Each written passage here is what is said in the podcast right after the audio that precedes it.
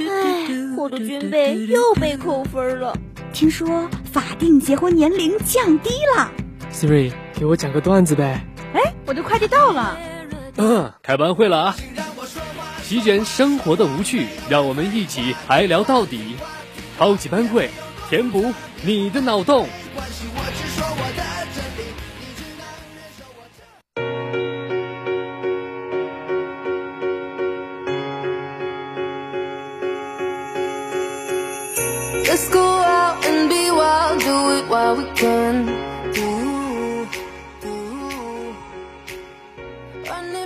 Hello，各位小耳朵，大家好，欢迎来到本周四下午的超级帮会，我是许久跟你们未见的班长大涛。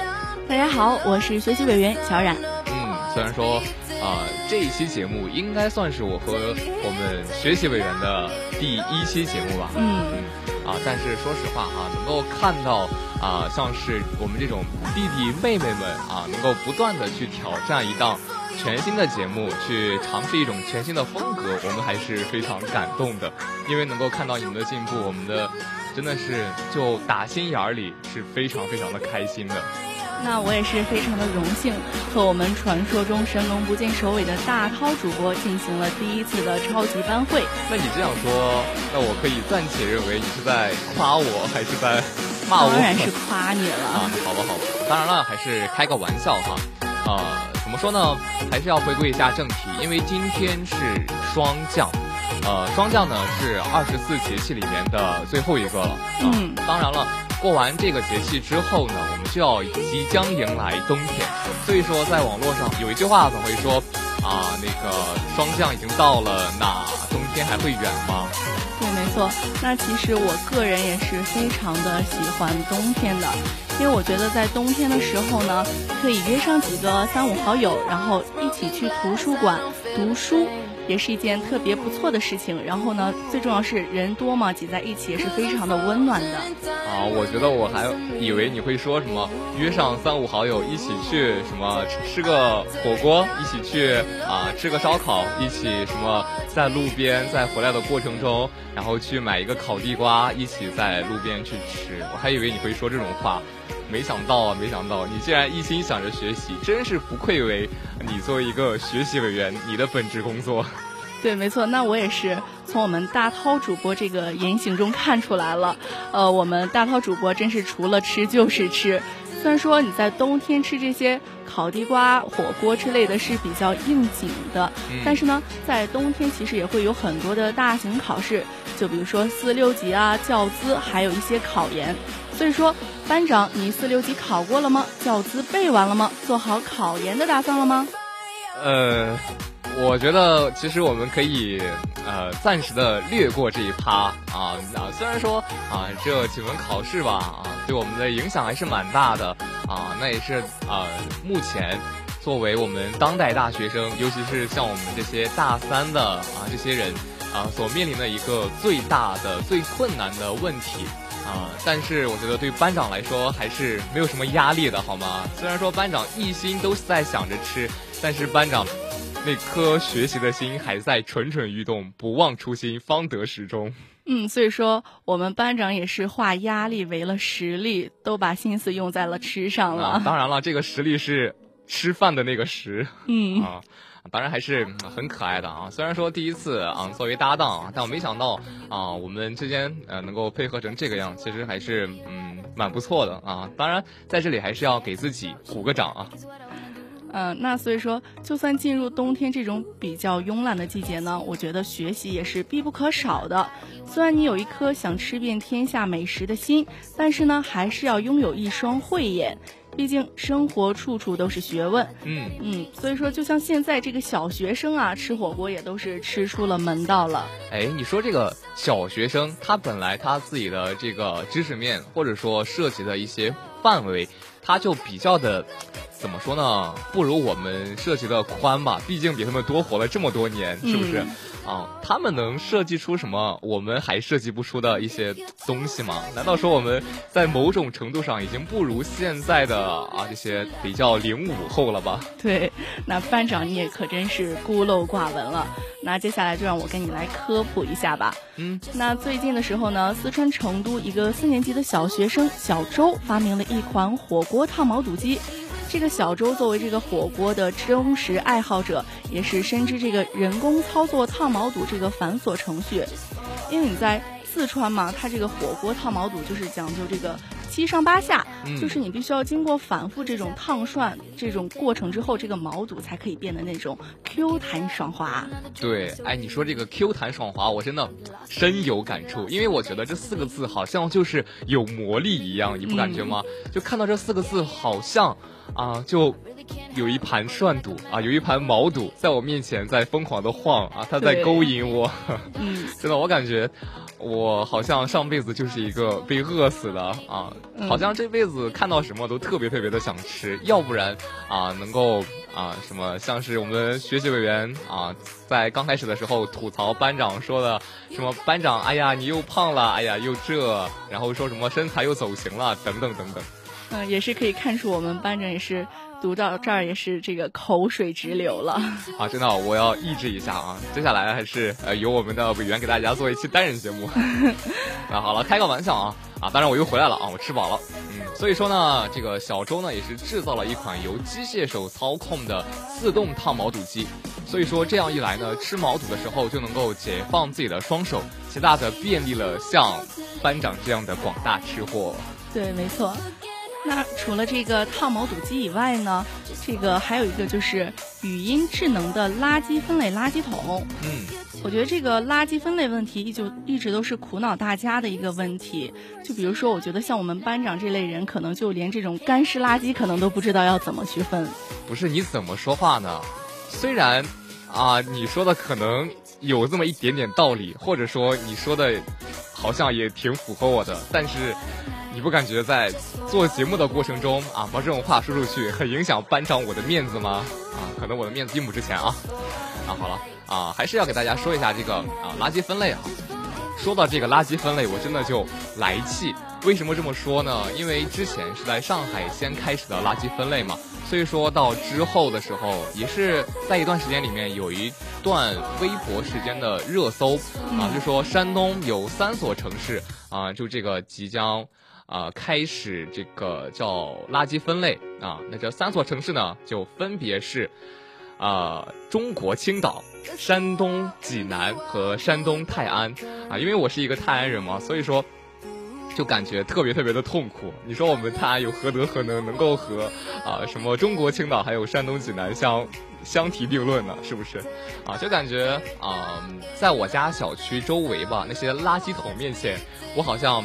知识文化程度已经远远不如那些垃圾桶们了，现在的地位就已经下降的很厉害。嗯，那这个智能垃圾桶的这个出现，其实我觉得也是可以极大的解决像我们班长刚才说的那一个问题。嗯嗯，呃，就比如说你如果呼唤这个垃圾桶的名字，比如说他叫小明同学呢，你就会喊小明同学，然后你就可以听到一声提示音。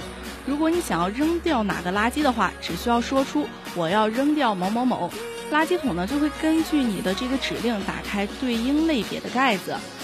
如果是啊，说这个某某某哈，他并不是说一个人，而是说要拽什么垃圾。比如说啊，小明同学，然后就会有一声提示音，就滴啊，可能是这样的哈，因为我我也没有见过啊。那在这个时候呢，你就会跟他说，小明同学，我要扔。啊，什么瓜子皮啊，他就会可能会打开什么啊湿垃圾啊，如果我没有记错的话，他好像是湿垃圾啊，或者说什么同学我要扔废电池等等等等，他就会啊打开什么有害电池的盖子，或者说给你提示说废电池属于有害垃圾等等，请什么扔到相应的对应垃圾桶。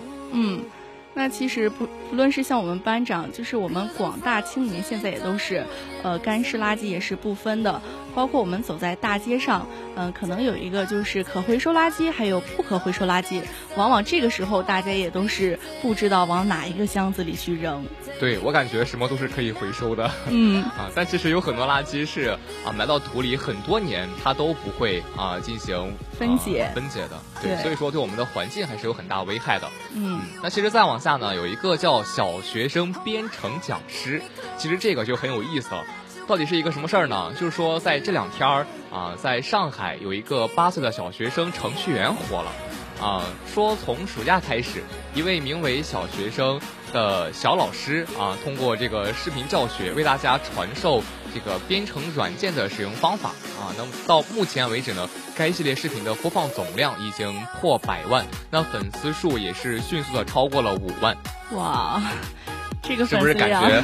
他比我们都厉害，对，没错，对，好像现在我什么微博的什么粉丝还没有超过二百，嗯，他已经超过五万了，我感觉我活得好失败呀。而且这二百个粉丝里面，可能还有一部分是僵尸粉。呃，当然，我们班长人缘这么好，应该都不是僵尸粉。呃，就我觉得你今天好像吃了火药，你知道吗？因为你不管你说什么话。好像你总是在针对我一样。没有没有，今天真的好难啊！没有，我真的只是太久没有见到我们帅气的大涛班长了，所以是抑制不住对你的喜欢，也是。看嘴都瓢了。啊，当然了啊，就是说啊，我们台里人嘛，就可能很久没有见啊，然后一见面呢，可能就要做节目，在这个时候可能就会啊，有很多的怒火，可能就会朝班长来发了啊。当然，这种怒火呢是这种友善的怒火，就是说啊，可能会质问一下啊，你为什么这么久都没有来台里？我好久都没有见你了，就是说表达一种思念之情嘛。对，没错。当然，我们台里人关系还是很好的。嗯，那其实这个维塔君的走红，其实也是离不开他自己的爸爸。维塔君五岁半的时候呢，这个 Swift Playgrounds 软件才发布不久。这是一款比较适合初学者入门的编程软件。这个父子俩呢就开始鼓捣起来了。然后爸爸就突然发现，这个维特君呢提出的问题的角度，还有解决问题的思路都比较适合教学，所以呢就开始上传这些小视频。嗯，所以说呢，有一个善于发现的爸爸是多么重要。对，可能啊，每一个天才的身边，或者说天才的身后，都站着一位非常雄伟的爸爸。啊，当然了，啊，其实给大家说了这么多呢，还是要小总结一下吧。呃，因为现在的小学生他们是二十一世纪的一零后啊。换句话说，他们叫互联网的原住民啊，当然也可以说什么前途无量啊，后生可畏啊，就还是希望我们这些老人吧，就什么九零后，千万不要应了之前在什么，好像是啊本山大叔还是谁在那个春晚上说的，什么长江后浪拍前浪，把前浪拍在沙滩上啊，就真的很惨了。尤其是什么最近的这个四六级考试啊，然后考研啊，教资啊，而且对我们的压力都是非常大的。当然了，在这里吧，还是希望不管说大家要进行四六级，还是要考教资，当然教资没两天了啊，还有像什么考研啊，嗯，就不管这些考试吧，我们都是需要全力以赴的去努力的争取自己可以快速上岸。对，没错。那在这里，班长和委员呢，也提前预祝各位考研的哥哥姐姐们可以快速的成功上岸。嗯。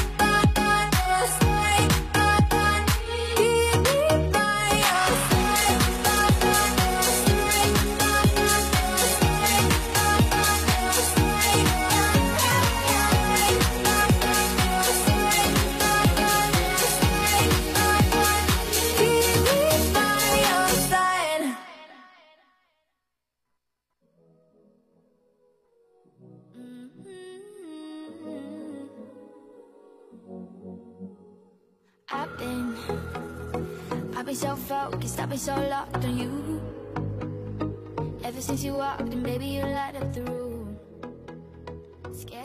就刚刚也是给大家说到关于这个呃考研啊、教资啊一些这些大型考试啊、嗯那所以说就是嗯，不管说这两个到底有多难吧，呃，其实总在每年的冬季或者说就在这个时候吧，啊，微博上的热搜总能看到考研这两个字。对，没错。那对于这个考研的问题是老生常谈了。最常听到的话呢，就是考研和高考都是高强度的学习，他们看似是一样的，但实际上高考是考生一家人的努力，考研却只是一个人的战争。对，嗯，主要是呢，你这个高考的时候嘛，嗯、就是全家都会以你为中心，然后呢是全家人共同去打赢高考这个战。但是呢，到这个考研的时候呢，就可能是你可能有更新的目标，所以说，呃，家长也不一定是站在你这个角度上去想问题，所以说他真的就是一个人的战争，所以说这个压力也是非常的大的。没错，那其实现在是一个网络联通的时代嘛，我们嗯都是互联网的居民，那所以说在当下这种环境里面，也是出了很多的一种考研方式，就比如说最近在网上特别火的直播考研，这个直播考研到底是怎么回事儿呢？他们说，距离全国研究生统一考试还有两个多月啊，直播考研在网上火了。那这个直播考研呢，其实就是为了逼自己考研能够成功，每天将复习的过程在网上进行直播。嗯，那实际上呢，这个考研学习直播也是一种鞭策形式。嗯，嗯，它呢就像你每天打卡一样，就像有人盯着你一样，然后你自己也会有这种呃想法，然后你会自己督促自己好好学习，所以它是一个很不错的一个学习方法。嗯，对，就是在学习的过程中，然后在网上开个直播，开个直播间，然后让很多同学们或者说自己的一些啊、研党，然后一起来啊、看看自己，如果有自己共同的目标呢，就一起努力啊、嗯如果啊、就是在考研过程中遇到困难了，然后可以吸收一下经验等等等等，然后重新恢复一下自己的考研信心。啊，那嗯其实这个直播考研呢，是在一六年的时候在国外传到国内的。嗯，其实到现在来说，国内的学生，啊、就在这个学生圈里面吧，这种方式也是已经流行了三年多了，而且在各大直播视频平台上，也能搜索到很多关于这个直播考研的内容。其实啊、直播这个另类的学习空间呢，也是打破了像是什么啊，我们常常去的像是图书馆啊、自习室啊一的一这样的一种局限。嗯。那对此呢，还有关研究人员表示说，对于这些考研的主播来说，其实这种视频直播也是起到了一种监督作用，嗯把学习时的一举一动晒在网友面前，也可以很大程度上杜绝他们分散注意力，去做一些与考研无关的事情，进而呢提高这种复习的效率。对，呃，因为啊、我们在学习的时候嘛，可能比如说就在什么图书馆里面，就在什么考研室、自习室里面，嗯我们可能每天见的都是那些人，而且都是人很多嘛。啊，可能不一定每个人就会做出什么小动作，可能会嗯弄出一点什么小响声，然后这个时候呢，我们就会啊、影响到自己，就状态发挥的可能就没有那么好，可能一个题就没有记牢，等等等等，可能都会对自己以后在进行考研的过程中都会造成很大的影响嘛。所以说，在网上可以一个人找一个安静一点的房间，然后当然也有人会陪着你，就在直播上面有很多的同学和朋友嘛。啊，当然还可以自己一个人安心的学习，我觉得这种方法还是不错的。对，而且当你不想分心的时候呢，你还可以关闭掉与这个观众交流的弹幕，营造一种我知道我做的每个动作都会有人看见，我也知道身边会有同道的人，但是呢，我彼此都不影响对方的氛围。嗯，这种就类似于那种高三冲刺班的这个学习环境。对，其实你像冲刺班嘛，我们有可能就会啊、说在高考的时候，就尤其是特别紧张的那一段时间，在班里面不一定哪个同学就会呃想出去上个卫生间，就会踢一下凳子，然后这个时候很容易被打扰到。对，所有班里的同学都会抬头来看他，说：“你打扰到我的学习了。”就那种恶狠狠的眼神，真的，我到现在都可以记一辈子。看来我也是一个有故事的班长了。班长 对啊、那其实嗯，像这种考研的人呢，他们是希望啊可以有人。和自己有一同的这种在逆水行舟的陪伴感，所以说这也是会让主播在专心复习的时候的状态呢，也是特别特别好的。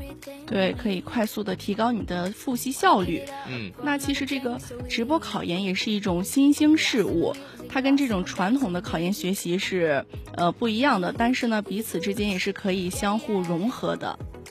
对，呃，怎么说呢？因为我们现在可能有很多人接受不了，就是说在网上开直播进行学习。可能我们的父辈母辈可能就还在想啊，你开直播，你不一定又跟谁去玩，跟谁去说话，又跟谁去沟通，会不会分心啊什么的？但其实，嗯，可能每一辈都有每一辈的思想吧。啊，我们这一辈只是为了提高自己的学习效率，得到一种认同感，得到一种陪伴感。我觉得这才是学习里面。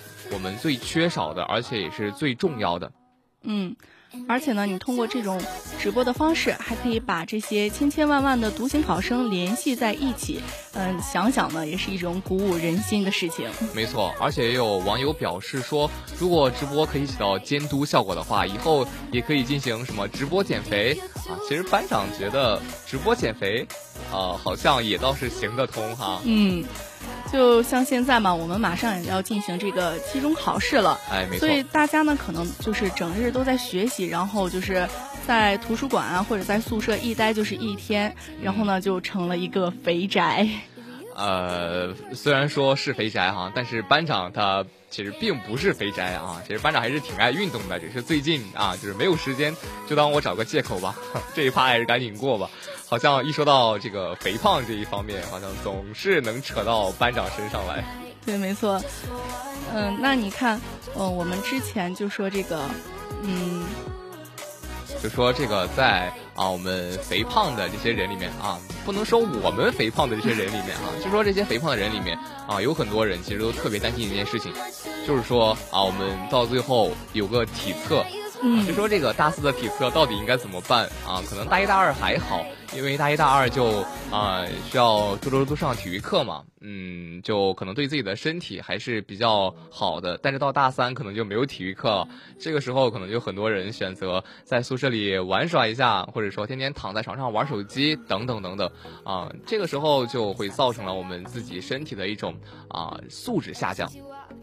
对。嗯，所以说这个人还是要呃适当的进行这种体育活动。嗯，其实对于委员我来说呢，我就是很怕这种体测的东西。嗯，比如说，如果老师提前告诉我们说你下下周就要进行体测了，然后这时候我就会提前两周就茶不思饭不想，然后就天天想着这个体测的事情。啊，据我所知，像你们这样的，应该是啊，不光茶不思饭不想，而且也不会做。相应的措施，对对对，就可能很少去做努力，可能每天就去操场跑个两圈，哎呀不行了，好累啊啊！我感觉今天运动量已经够了，嗯对，赶紧打开手机看看啊自己跑了多少圈儿，然后跑多少卡路里，然后就去什么发个微博、发个朋友圈打卡一下啊，今天跑步了，什么好开心等等等等这样的。而且你们的提心吊胆呢，也会从老师告诉你们的那一天开始，一直延续到考试发令枪响的那一刻。对，一直往往是到。结束的时候才会感觉，哎呀，终于松了一口气。嗯，不管结果怎么样，终于是这个事情算是过去了。嗯，啊，就怎么说呢？在体育课上有一种叫做“垂死病中惊坐起，跳远只有一米一”啊，真的很尴尬了。嗯，这种痛苦真的啊，还是要和最近教育部出的一则消息，就是说国家学生体质健康标准所挂钩的，就说如果你体质体测过不了关的话，你是没有办法毕业的。真的，其实这可能就会对像是我们委员这样的，就挑战真的就很大了，是吗？对，所以说，我觉得我们这一代真的是赶得太难了，就是什么时机都不对。就比如说，像是呃，我们中考毕业以后嘛，这个小学就开始减压了，然后高考呢，就开始变成了。改革辩题，然后上大学之后又迎来了就是各种的增压措施。嗯，我觉得我们这一代真的是太难了。看来真的很有共同点哈，就真的是特别特别难。嗯啊，其实呃，说到这里，我们今天的节目其实也算是接近到尾声了，还是给大家来总结一下吧。嗯，怎么说呢？有一说一啊，对于这条新出台的规定或者说政策吧，大家都是仁者见仁，智者见智。呃，说他开了一个好头也好，说设置的不合理也罢，那身为我们。新时代的大学生呢，还是应该多加强锻炼，毕竟身体才是自己的。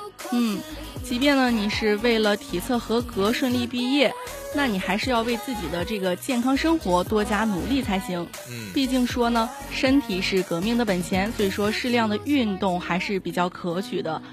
哎，没错啊。那说到这里，就是说生活中处处都是有惊喜的嘛，而且我们也可以多加留意和观察啊，就是用善于思考和探索的心去捕捉灵感，向生活不断学习。而且在学习的过程中呢，我们也不要忘记自己的创造力啊，只要能够提高自己的效率，创造性的将学习和网络相结合，也不失为一个好的选择。嗯。所以说，毕竟这个健康是一切工作的前提。呃，在这儿呢，也希望大家能够放平心态，适量运动，保持乐观的心态和坚韧的品格，在应试的道路上游刃有余，且屡战屡胜。好了，本期的超级班会到这里就告一段落了。班长和委员也要和大家说再见了，请同学们不要走开，下面请继续收听下一个板块儿，他的信。